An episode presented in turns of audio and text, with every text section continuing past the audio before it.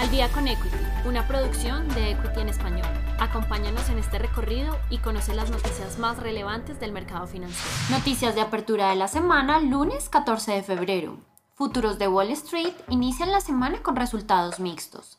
A inicios de la tercera semana de febrero, los inversores siguen inmersos en las tensiones geopolíticas entre Rusia y Ucrania, lo cual está generando temor en el posible desenlace del conflicto. Además, el mercado continúa evaluando el plan de la Reserva Federal sobre el aumento de las tasas de interés por parte de frenar constantes presiones inflacionarias. Siendo así, el Dow Jones presentó un retroceso de 150 puntos, reflejando una depreciación de 0.43%. Además, el S&P 500 exhibió una ligera caída de 0.13%. Sin embargo, el índice Nasdaq manifestó un incremento de hasta 105 puntos, reflejando un crecimiento de 0.70%. Precio del petróleo impulsado por temas geopolíticos. En la jornada del lunes, el precio del petróleo con referencia a WTI presentó una ligera depreciación de 0.12% para ubicarse en los 93.85 dólares por barril. Asimismo, el precio del crudo con referencia a Brent se ubicó en los 94.95 dólares, reflejando un retroceso de 0.16%. Según el ministro de Energía de los Emiratos Árabes, la cotización del oro negro está siendo afectado por las tensiones entre Rusia y Ucrania y no la escasez del combustible. Por otro lado, Irán espera mayores ingresos debido a las exportaciones de barriles de petróleo. Además, el país iraní se encuentra negociando las políticas nucleares con Estados Unidos con el objetivo de eliminar las sanciones existentes, siendo este el factor que podría dirigir el futuro rumbo de la cotización del crudo. Moderna es acusada por Sociedad Africana.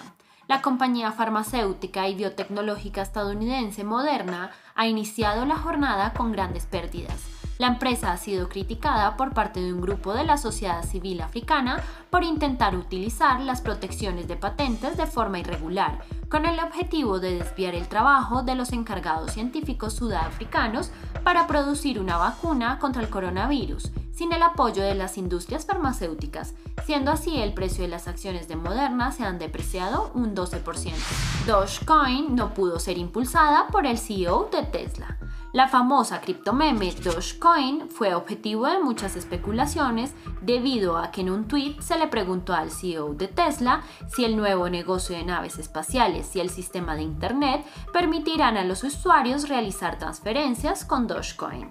Musk ha demostrado desatar incertidumbre y apoyar a las criptomonedas vía tweets en su cuenta oficial y esto no fue una excepción, ya que respondió a la pregunta solo con el emoji de un guiño.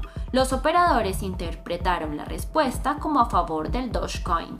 Sin embargo, debido a las constantes preocupaciones geopolíticas entre Rusia y Ucrania, el mercado cripto ha presentado un nuevo retroceso, siendo así el Dogecoin en las últimas 24 horas se ha depreciado en casi un 4%.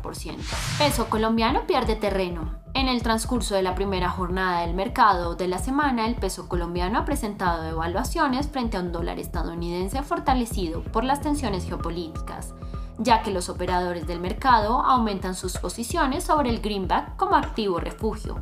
Además, el déficit que presenta la balanza comercial del país latinoamericano por 15.424 millones de dólares limita las compras sobre el peso colombiano Actualmente las cotizaciones dólar-peso mantienen apreciaciones de 0.53%, apreciación que mantiene los movimientos del par exótico sobre los 3.941.91 pesos por dólar.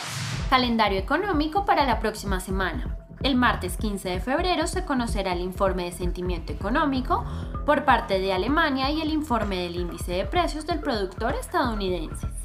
El miércoles 16 de febrero será el día con mayor contenido, ya que se conocería el informe de inflación por parte del Reino Unido, la inflación por parte de Canadá, se publicará el informe de ventas minoristas por parte de los Estados Unidos y luego se conocerán las minutas por parte de la Reserva Federal. Y al final del día se conocerá el cambio de empleo y tasa de desempleo por parte de Australia. El jueves 17 de febrero se publicará el índice manufacturero Philly de la Fed junto a las solicitudes de subsidio de desempleo. Finalmente, el viernes 18 de febrero se conocerán las ventas minoristas por parte del Reino Unido, seguido del mismo reporte por parte de Canadá. y se publicará el informe de ventas de viviendas existentes por parte de los Estados Unidos. Si te gustó este episodio, no olvides seguirnos, compartir con tu red y escucharnos todos los lunes y viernes de apertura y cierre del mercado financiero. Esto fue Al Día con Equity. Nos escuchamos en el próximo episodio.